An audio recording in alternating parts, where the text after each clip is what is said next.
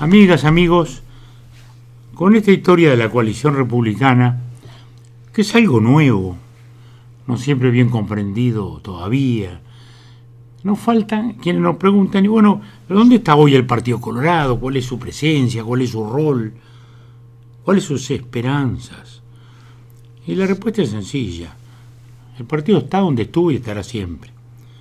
Primero sirviendo a la República. Somos el partido de las instituciones. Somos republicanos. Creemos en el voto ciudadano.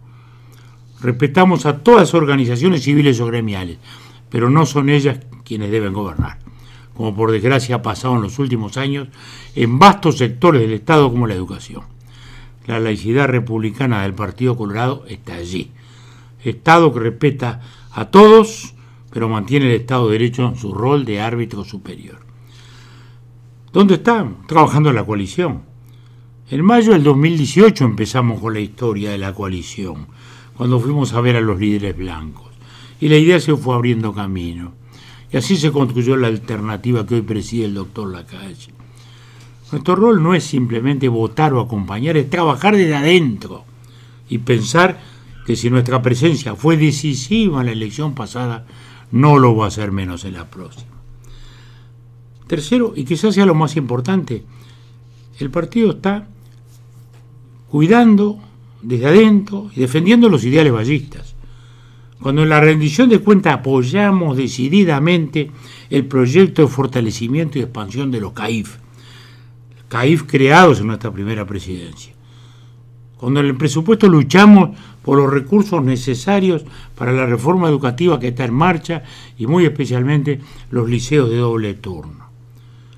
Cuando en plena pandemia propusimos los seguros de, paro parciales, los jornales solidarios, fondos de inversión en infraestructura, esa es la idea ballista. Ese es el Estado ballista. Es más, como un desmentido rotundo a las falsedades y fantasías de la oposición frentista que ahora con motivo de la LUCA habla de que poco menos que se desmantela el Estado. ¿De qué están hablando? Para nosotros las empresas públicas no son una estructura burocrática congelado, esa es la diferencia que tenemos con el frente. Por eso luchamos por esas empresas. Por supuesto, sí, hay gente en el Partido Blanco que sigue reivindicando la posibilidad de privatizar Antel, que la impedimos nosotros en su tiempo. En la otra punta está el frente que quiere ese Estado congelado, las empresas del Estado eh, al servicio de sí mismas, sino del ciudadano. Nosotros las queremos prestigiosas y activas, no en monopolio, sino en al revés, en competencia, como hicimos en su tiempo con Antel y con los teléfonos, y por eso hoy Antel es lo que es.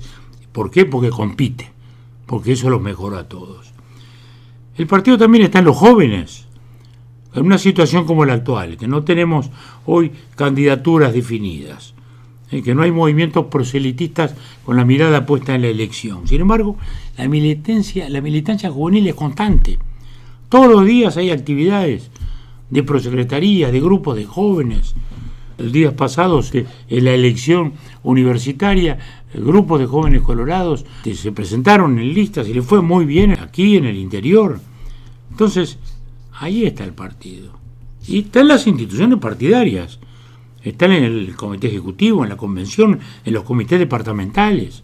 Ese es el Partido Colorado. Y también les digo más, este 20 de octubre, la fecha en que murió don Pepe en el año 29, también estuvo el otro día, fíjense ustedes qué paradoja, en un remate. El remate Babastro, porque ahí se estaban rematando un conjunto de objetos, de reliquias, que habían pertenecido al diario El Día y que habían quedado en su edificio. Y entre otras cosas estaba un fantástico cuadro de Queiró, lo repito, que le habían regalado a don Pepe el primero de marzo de 1903, cuando asume su primera presidencia. Y lo fuimos y lo rematamos allí eh, con la contribución de amigos para llevarlo a la casa del partido. Y así lo hicimos. Y ahí estaba presente también esa juventud y ese partido colorado alentando allí, y ese vallismo alentando allí, y ese sentimiento. Eso no era un cuadro simplemente, era el sentimiento de pertenencia a esta organización democrática abierta que construyó esta sociedad de libertad y de clases medias que es el Uruguay de hoy. Hasta la próxima.